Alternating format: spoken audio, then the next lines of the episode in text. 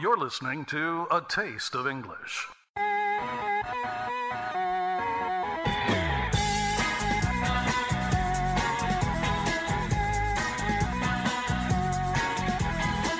Give us 20 minutes, we'll give you the world.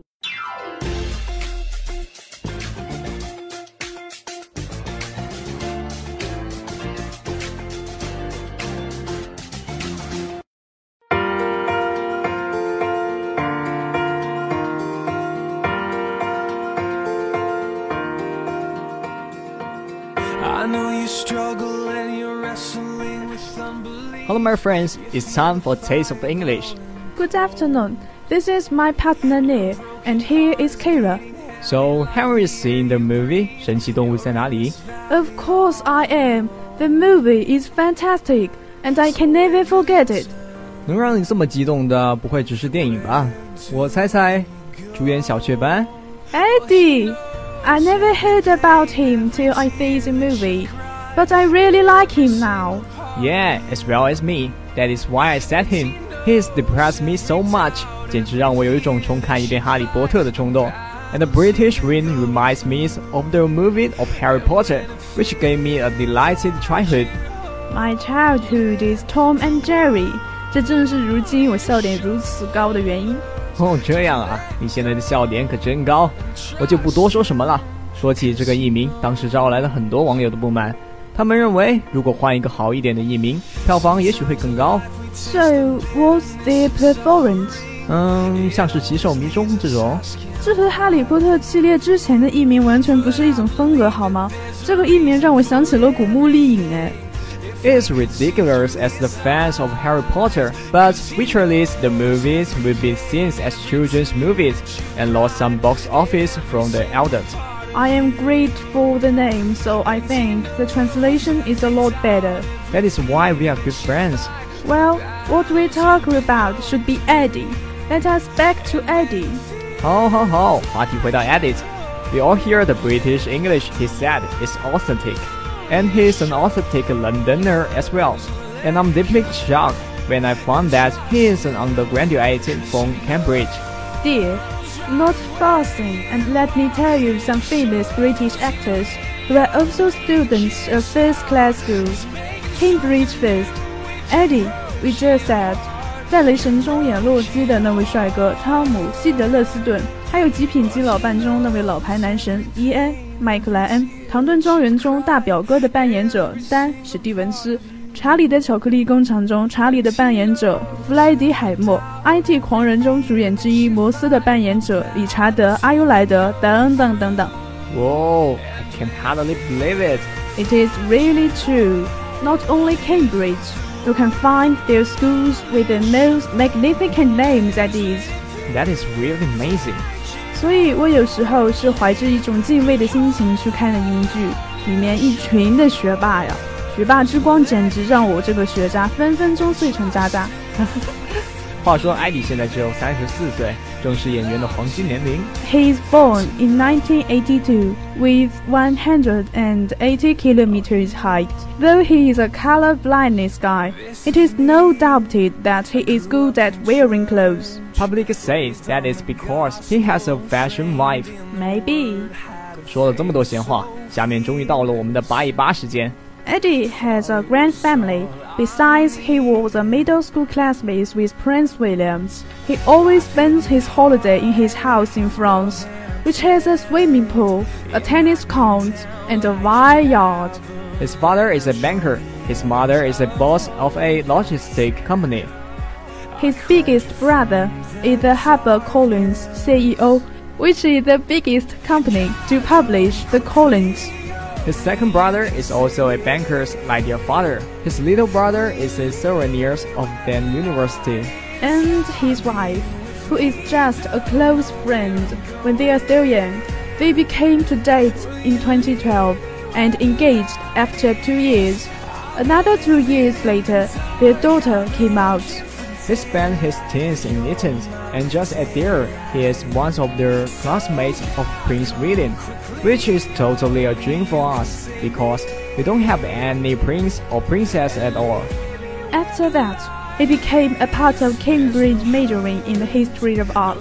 Just 12, he's on his way in the stage, and eight years later, he was the main actor in Shakespeare's play. 为了关怀观众的耳朵和我手机的翻译器，下面这段话还是让我们用汉语说吧。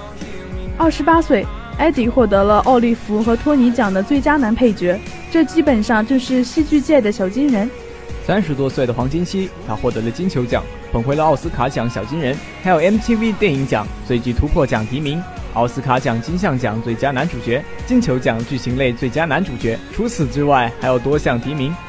怪不得有人说，家世就可以让艾迪站在世界的前端，非要拼上自己的努力，让自己成为最尖端的精英。就像那句“明明可以靠脸，他便要靠才华”。这分明是明明可以靠家世，他便要靠自个儿的努力。不过啊，这样的小雀斑才是我们的最爱啊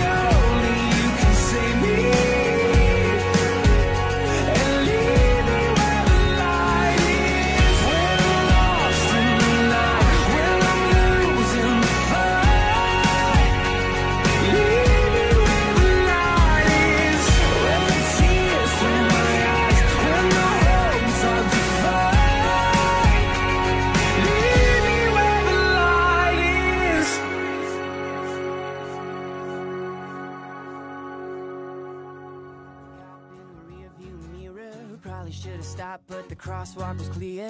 I'll just imagine it's a ticket to a Broadway show. Looking at the clouds and they seem kinda funny.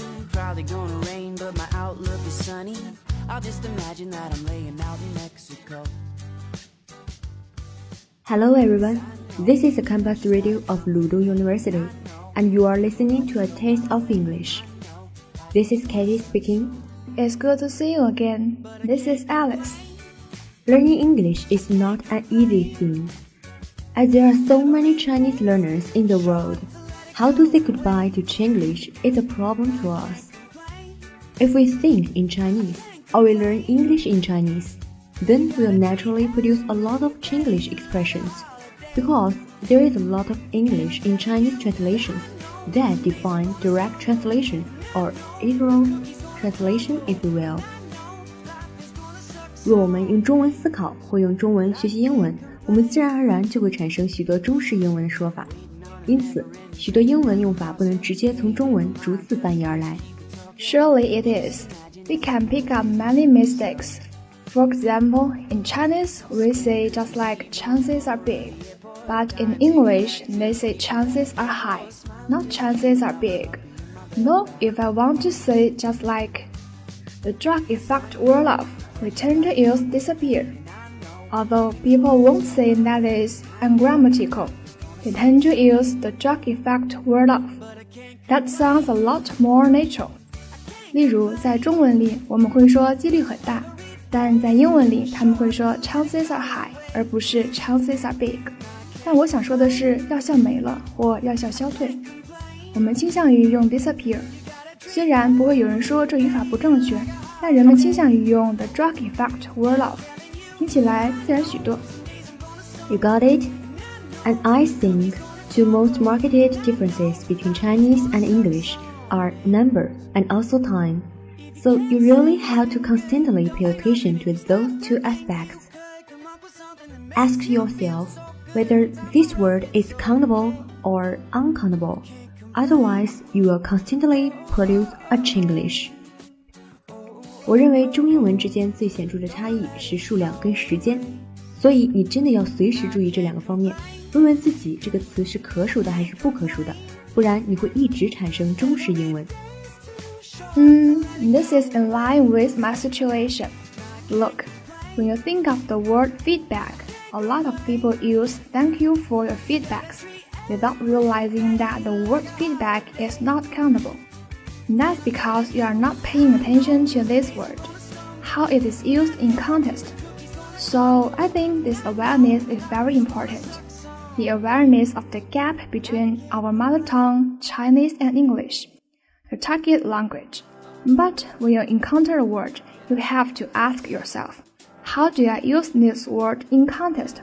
So I think English English dictionaries are really good. 当你讲到 feedback 这个词，许多人会使用 Thank you for your feedbacks，没有意识到 feedback 这个词是不可数的，那是因为你没在意这个词，以及它在上下文里如何使用。所以我觉得这种意识很重要，意识到我母语及目标语言英文的差距。当你遇到一个单词，你要问问自己，我要怎么套用这个单词在句子里？Of course, English English dictionaries are so practical. For example, if you look up the word lesson, and it will tell you what you can use it with. For example, lessen some of the power this country has. You come up with an association between this word and the reputation that it has. When you use lesson, it's a little bit different from decrease because it's often used with more abstract words and then naturally you acquire collection knowledge。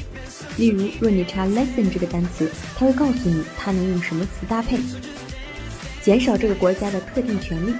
你会想出这个词及它所代表的意义的连接性。lesson 的用法和 decrease 不太一样，因为前者时常用在抽象的事情上，自然而然你就会吸收一些单词搭配的知识。Besides, you can also use COCA, which is a very well-known corpus. It's like a big data pool. So when you just type in the word, it will generate thousands of hundreds of sentences, and you can sort of try to deduce something from it. To illustrate, if you type in the word splitting into coca, and then it will automatically generate, say, a thousand sentences for you. 除此之外，你也可以用 Coca，这是一个很着名的语言资料库，它类似一个大数据存储池。 当你输入一个单词，它会产生千万个句子。你可以从这些推敲出单词的用法。例如，当你在 CoCo 输入 splitting，它会自动产生大概一千个句子。Probably one has a sentence followed the word splitting. I had it. So splitting had it, and you know that means 剧烈头痛 in English. So naturally, that is a very strong calculation. 或许会有一个句子里面含有 splitting headache 这两个词，你就知道 sleeping headache 是剧烈头痛的意思。所以这自然是一个很常使用的单词搭配。Sounds good, and this is the first time I have heard coca. I'll use it next time. Of course, I completely agree with the importance of motivation or personal interest in learning. But I think it's more about how to learn than about what to learn from. It's more about how you read a magazine, how you read an article, than about what magazines I should read. So a lot of people have said, you know, through watching movies, you can really improve your English. 当然，我完全同意对积极学习英文感兴趣的重要性，但我认为如何学习比从哪里学习更为重要。如何阅读一本杂志、一篇文章，比我该读什么杂志更重要。很多人说，通过看电影可以让英文进步呢。 but actually, in my opinion, if you don't know how to watch a movie, which will just become one of your entertainments. 但实际上，若你不懂怎么看一部电影，这只会成为你的娱乐之一。It wouldn't serve the purpose of improving your English if you don't know how to watch it. What leads to the most effective way of learning English? You may wonder. I think this question boils down to the one word observation or attention. You really have to pay attention to things for learning to occur, for learning to come about. Because if you don't pay attention, no learning will happen. 若你不懂怎么看电影，这不会有让你英文进步的功能。学习英文最有效的方法是什么呢？你应该会想知道。我认为答案只有一个：观察。 或注意你真的需要注意的一些事情，因为学习随时都可以发生。若你不注意，你并不会学习。That is right. Attention plays an important part in our life, not only in study. I highly encourage those who want to improve their English to constantly pay attention to their environment, all the linguistic input in their environment, especially the gap. Why does this native speaker express it that way? But I would prefer it this way. Then what's the difference? 我非常鼓励想要让英文进步的人随时随地的注意周遭环境以及环境里的语言使用，尤其要关注差距。为什么这位英语母语人士会这样表达？但我较喜欢这样说，差别在哪儿？Well, I think noticing this gap is very important to constantly compare your own utterance, your production with those of native speakers. Then you will start to build awareness, and this awareness is key to learn English. 我认为意识到这个差距很重要，要随时比较你跟英文母语人士所说出的话。之后你会开始形成一种意识，而这样的意识是学习英文的关键。In the end, I want to share some Chinglish words to you. Geilivable 给力的，槽 point 槽点，long time no see 好久不见。更多关于 Chinglish 的笑话是天才的中国人自己发明的，例如那个著名的颇有诗歌性质的事故现场描述：One car come, one car go, two car 砰砰，the people die。一辆车来，一辆车去，两个车砰砰，人死了。无论是中国人或是外国人看了，都不禁会心一笑呢。Yeah, that's funny。当然还有一些易错的单词，眼红不是比 red eye，而是比 green eyed。领导水平不是 leadership level，而是 art of leadership。交际花不是 social flower，而是 social butterfly 等等。Wow, my knowledge has been acquired. Maybe we should say goodbye now. See you next time. I will be seeing you.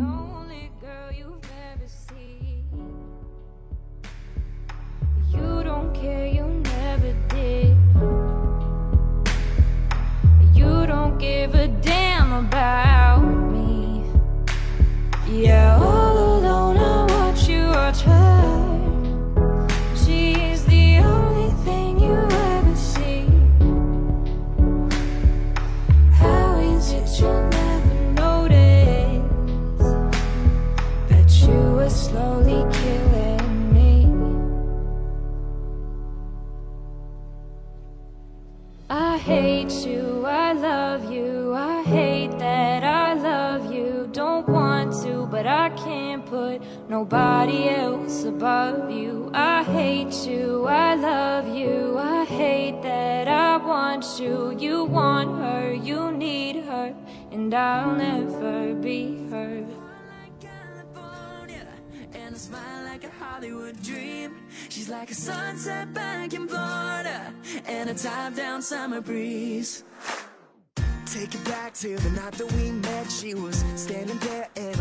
好了，今天的节目就到这里。你还可以通过以下几种方式关注我们：新浪微博鲁东大学校园广播电台、人人网公众主页鲁大电台、百度贴吧用心传递好声音、蜻蜓 FM，或者你还可以通过微信搜索公众平台“悦享调频”。更多精彩节目尽在鲁东大学校园广播电台，别忘了明天同一时间收听，为你带去新鲜时尚资讯的 Pop FM。谢呀。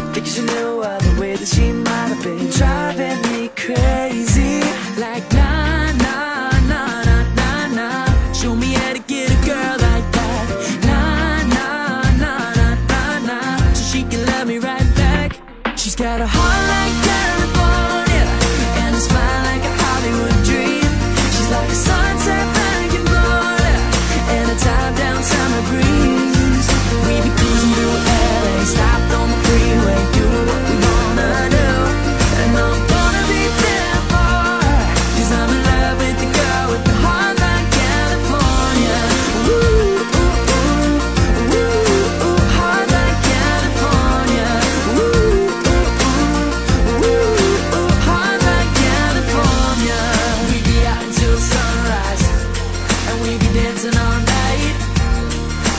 if I'm just dreaming of being with her You know I'm still gonna try And we be driving on sunset. And we be doing it right. And I'm getting this feeling When I'm with her, I'm in love with a girl With a heart like California And a smile like a Hollywood dream. She's like a sunset back in Florida And a top-down summer breeze. She's got a heart like